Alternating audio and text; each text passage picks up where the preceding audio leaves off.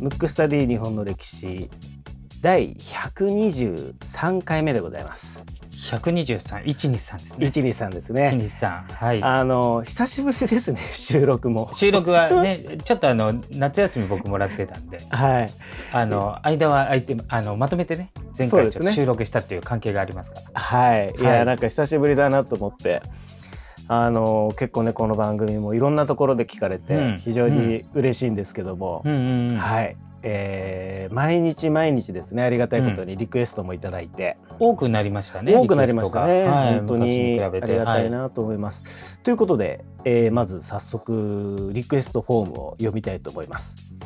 ラジオネームゆずちゃんのバーババーバはだゆずちゃんというお孫さんがいらっしゃるんですかねは、いなるほど。うんはい。えーラジオネームゆずちゃんのバーバはえーい。リクエスト人物出来事は鈴木大雪鈴木大拙さん。何しか僕も知らないですけど、どうこれもちょっとマニアックなそうですよね人ですね。ははい、えー広瀬さん文吾さんこんにちはいつもためになってしかも楽しいお話ありがとうございます昨年の4月にスマホデビューしてすぐにこのポッドキャストに巡り合い全部の回を何度も聞かせていただいてますと、い。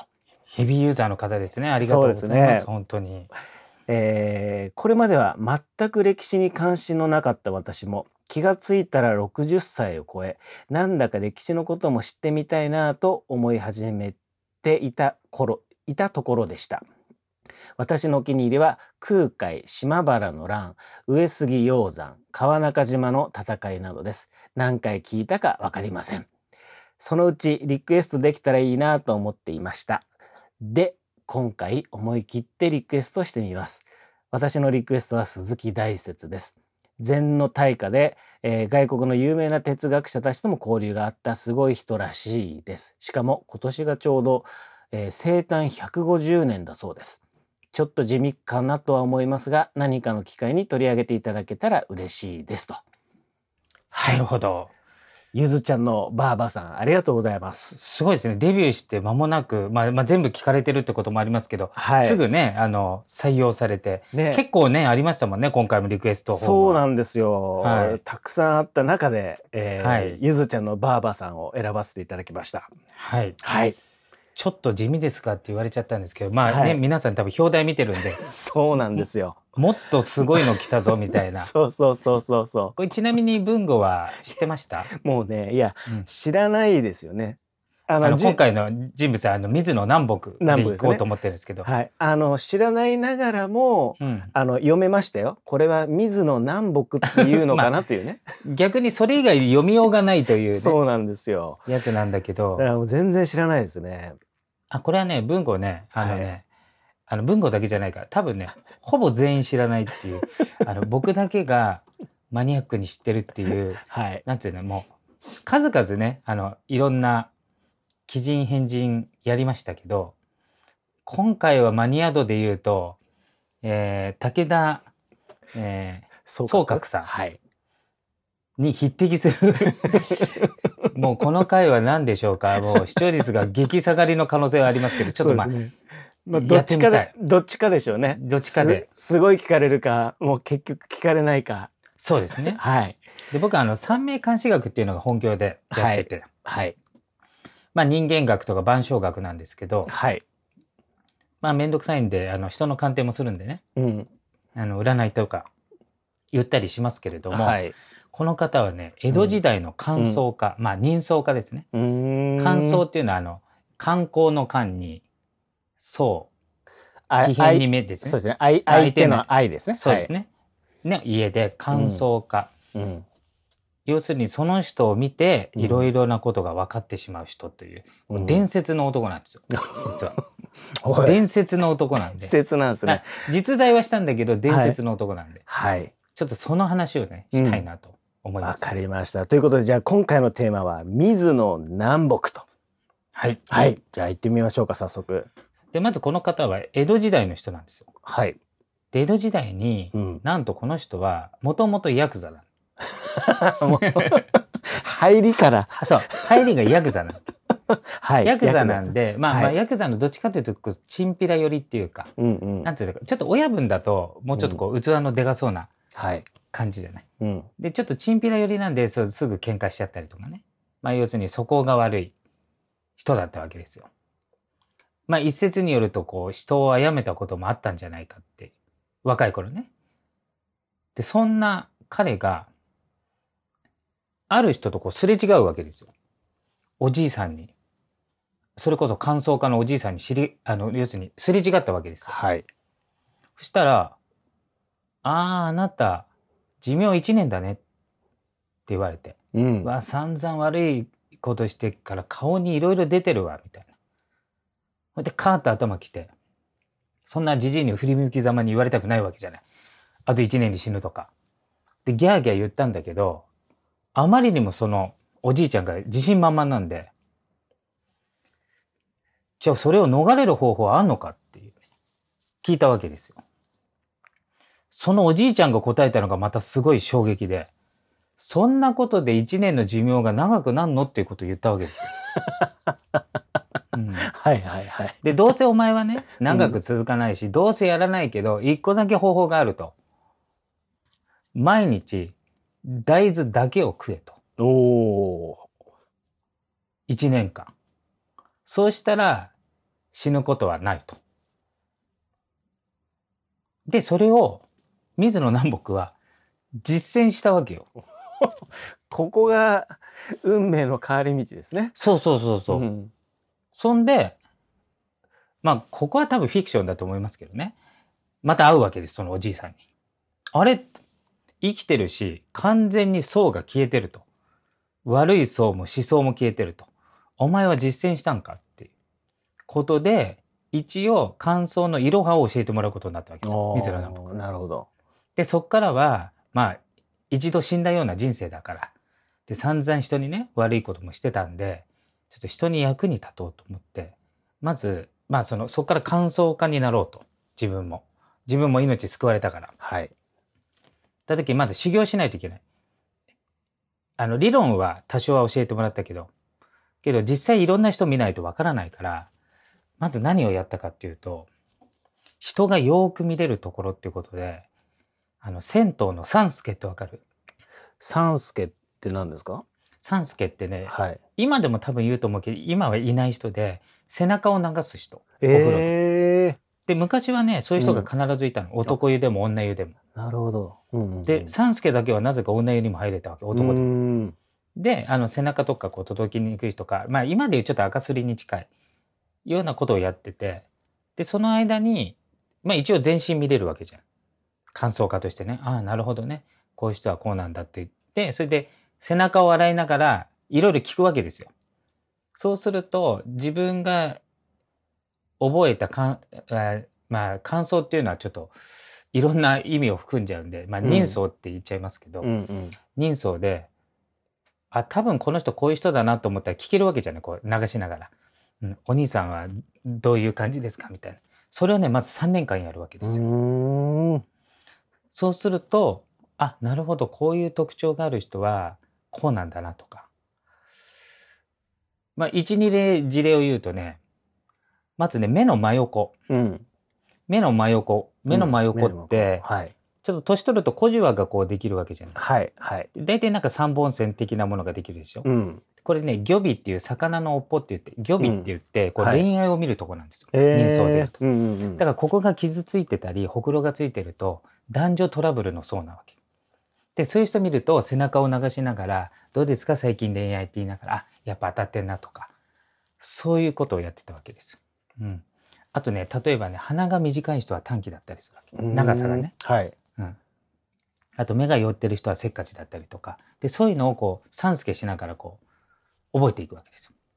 で3年間修行した後に今度はじゃあちょっと髪の毛もいろいろ見てみたいってことで床屋さんで修行するわけですよ。そうすると髪の毛触りながらまたいろいろ聞くわけですよ。そうするとあこういう髪の人はこういうやつなんだみたいな。まあ、簡単に言うとね髪の毛が癖がある人は癖があるんですよ。うん、苦節 系、なるほどね。うんはい僕なんかつむじが3つぐらいありますから。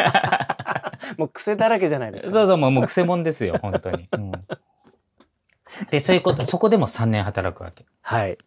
で、最後は、途中経過じゃなくて、究極に最後の状態を見たいってことで、火葬場で3年働くわけ。うーん。で、死んだ顔を見ながら、生前その人はどうだったかをいろいろ聞くわけですよ。これでね、10年で奥義を学んで、江戸一の人相家になるわけですよ。乾燥家うに。ーんで、黙って座れば必ず当たるっていうね。おおこの黙って座れば必ず当たるっていうフレーズは、この水野南北から始まったわけ。ー。へえ、そうなんですね。そう。うんうん。ででさらにねここからね水野南北がマニアックになっていくわけですよ。あちなみにあの興味ある方は「南北奏法」っていう本が本屋で売ってますかはい。あ、そうなんですね。ら一応売ってます。でい一回絶版になったのがもう一回復刻されてると思うんでもしなんか面白そうだなと思ったら水野南北がいろんな経験を経てなんかいろいろ目がこうしてはこうだとかはいなん。かいろいろ書いてある。結はい構面白い本で、まあ僕ももちろん読んだことあるんです。で、そうなって、こう見る、見て当たるのはもう当たり前になっちゃって。そうすると人間ってまたさらに上、さらに上って行こうとするわけじゃないですか。はい。じゃあこの水野南北ね、もう見ただけで当たっちゃうぐらいの究極の位置行った時、もっと上に行きたいっていうことになったわけ。そうすると、どの境地に行くと思うもうそうするとあれじゃないですか。あのーし仏門っていうんですか。出家とかそういうちょっと神のゾーンとかですか。うん、そうではない。そうではない。そうだよね。ほあ、うでも一応その人を見たいわけ。はい見たいけど、うん。だからもうね、行き着くとこまで行ったらもうね、そいつを見ないっていうとこまで行っちゃうわけ。ああ。 そういうことね。人相家なのに なる顔ほどすら見ないみたいな。なるほど。なんかすごい領域に行っちゃったわけ。はい。だから、うん例えば、剣の達人が最後に無刀流になんか剣がなくなったみたいな。うんうん。あ宮本武蔵も最後五輪の書っていうのをやって、なんていうんですかね、こう、究極の方向に行くわけじゃない。はい。あれと同じで人相家でありながら、もううんもはやもう合わない。 もう合わないでも分かっちゃうぞっていう究極のゾーンに入るわけ。うん。で、最後は、むしろそその本を出して死んでいって、弟子たちにはむしろ顔見るなぐらいで死んでるんで。うーん。ということは人間の運不運含めた生き様とかって、じゃあ何に出るっていう結論を出したと思う。水野南北。え、な、なんだろう。顔じゃないですもんね。うん。で、それを、うん。要するに直したり、それが変だと変な方向へ行くから、要するに、それだけを気をつけろって言って最後死ぬわけですよ。えーえ、すごいしシンプルになったわけ。姿勢とかですか。近い。けど最初に、うん。水野南北は何されたのおじいちゃんに。豆そう。だから最後は食い物なああ、そういうことなんだ。の。うん。だからその人が何を食べてるかを聞いただけで、どうなっちゃうかが分かっちゃったわけ。ええで、食は、う運命を左右するって本を書いて死んでるわけ。だから食べ物が全てだっていう結論に達したわけ。ええそうなんだ。だから今で言うね、食育とかって本当にそうで、うんうんうん例えばね、うん。うん。えっ、と、い昔の、例えばこう、病気で死ぬとかさ、大昔の話よ。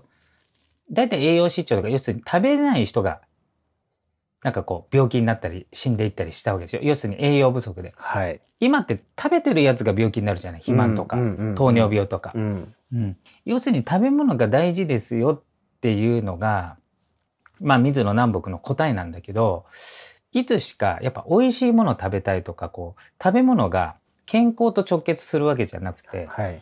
なんかちょっとご娯楽というかね欲とこうつながっちゃってるみたいな。うんだからたその人が普段食べてる食べ物を聞くとあこの人はこういう人で運勢はこうなって最後こうなるよっていうそこに行っちゃったわけうーん。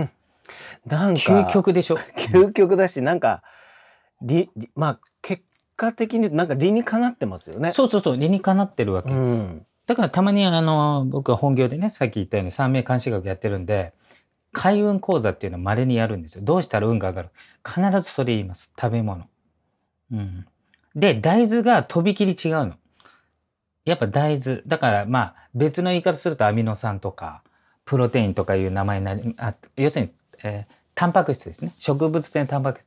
これが一番だっていう結論なのね。その水野南北的に言うと。そうなんですね、僕も枝豆大好きですよ。じゃあ運勢いいって長生きしちゃうんじゃないしのちゃうんですが。まあ他に何食ってるか分かんないか らね。あれですけど本当よね。だから水野南北はいちいち、うんだから朝から晩ご飯まで何の食べ物を食べてんだっていう。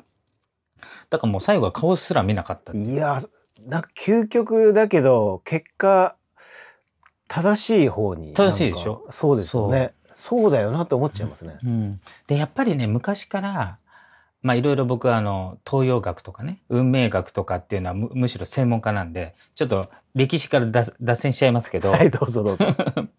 やっぱね口の役割が大事なんですよ人間。ああ、そうなんですね。口の役割口の役割って大きく分けて3つなんですよ。この3つのことを気をつけると水野南北でいう運運が上がって長生きできる。じゃあ口の役割3つは何でしょやっぱり、話す、う話す食べる、食べる呼 吸そう正解です。おーすごい。だから、いわゆる話すは、うんポジティブな言葉、要するに、マイナス思考の言葉を発しない、はい。または口数は少なくなるんですよ。うーん。あの、だから、いろんなね、なんか、まあ、自己啓発本がいいかどうかわかりませんけど、はい。うやっぱ沈黙は金なんですよ。ーん。喋るんじゃなくて聞きなさいって言ったりするわけじゃないですうんかう。んうんうんうんうんだから喋る量は減らした方がいいですね。あまあ、もっと言っちゃえば、喋り、喋りまくると早死に します。あの、口の役割と寿命が全部連動してるんで。はいはい。そうなんですね。であそうでも、だからそうだな全てが少ない方がいいの。うんうんうんだから食べ物も粗食がいいし、小食がいいの。大食いは早死にするの。うん。で、一応東洋的な教えを言うと、生涯食べる量は決まってますから、うん。あ、そうなんですね、た。くさん食うと早死に。あ、もともとの寿命自体が人によって違いますからね。もともと体が強い、要するに不平等なんで最初から体の強さがね。うん。だからその、もともと持って生まれたものに対してって意味ですけど。うん。これちょっと歴史から脱線します。ちょっと水野南北の教えをちょっと乗っかって言うとね。だか らら口数少なくポジティブに。で、食べ物はなるべく粗食。で、えっ、と、なるべくその大豆も含めた、えーまあ、野菜とかね。そういった、まあ、いいわゆる健康食ですよ。で、量は少なく。うん。で、あと、できたら地元の、しかも旬のもの。あともう一個はね、健康法といえば大体呼吸法なんですよ。ヨガとかも。あれ、ゆっくりとか。はい。深くとか。うん。で、人間でね、呼吸の量も多分決まってるんですよ、一生の中で。へえ。だから、あの、運動選手とかちょっと元々の自分より速くなったりするわけですよ。ああ、なるほど。うんまあ、現代の理論で言うと活性酸素ってことになっちゃうんですけうど、んうんうんあ、うんそっか、そういうことになってくるんですね。そういうことになっていくんですよ。だから呼吸がじゃあ荒くなる時って、すごくなんつうのなんか緊張状態とか、はいテンパってる時とか、うん、あとハードな動きしてる時っていうのは、やっぱりどうしても呼吸が速くて荒くなったりするでしょ。うん、でそういうのが多いとやっぱり体にいい影響じゃないですう。ん。いや、なんかじゃあ、あれですね、水野南北は、この江戸時代中期頃に、もう、そこになんか、け、たどり着いちゃってたんですね。ていうか江戸時代だからこそたどり着いたわけ。あの要すそるにうなんですか今ほど情報がないから、多分いろいろ考えれたんだろうね自う分ん、の頭、ああ、そっか。うんう。ん。今ってなんかこう自分で考えるというよりこうどっかからもらおうとするわけじそうですゃね。ん。うん、まあ、検索かければ、あそうそうそうひ。とまずポンみたいなもんですうもんんね。、だから自分で実地でやったり自分でリアルをこう追求していった時うにん。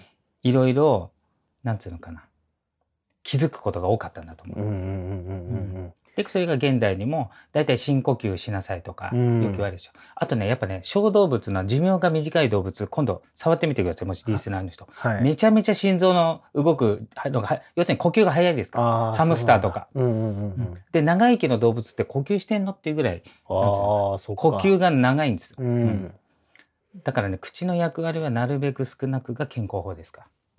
うん。これちょっと水野南北からちょっと違う話になってきましたけれども。 そうですねでも水野南北の結論はそういうことです。そうなんですよはね。だかいらやー意外なこと。ですよ。人相化がさい最後は人相を見ないんだかそうですよね ら。。人相化じゃないじゃんっていう話になりますもんね。うん。へえ、でも、すごいですね。彼はだから、自分で現場に出て、そ考えて理論作りそ結論がう食食は運命を左右するっすてる本で最後フィニッシュしてますかそうなんらだあその本も一応売ってると思います多分、はいまあ絶版じゃなければ、うんうんうんあの僕は読んだことあるんですけどはいいやーちょっとなんかでも面白いですねなんかうん今でいう結構こう科学的なこととかいろいろある中で、でもはいもう江戸時代のこの頃にすでにそういうことを言ってる方がそいうるなんっていでうすのよがねうんでもしだかからも、まあマクロビとかの元祖みたいなもんですそうですよね、うんうんうんうんもうしかもスタートはヤクザだったっていうねそうそうそうそう そうなかなか波乱万丈で、そうですようね、んまあ、たまにはねこう歴史に埋もれたそういうマニアックなのをはい紹介するのもちょっといいかなと、はいそうです思いねましたこの番組っぽいですね、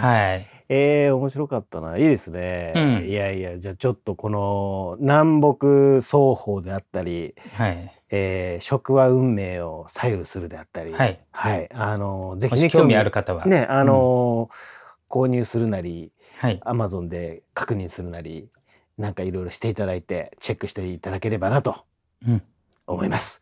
ということで今回のテーマは水野南北でした。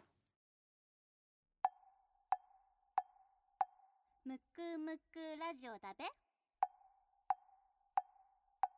むくむくラジオだべむくむくラジオだべ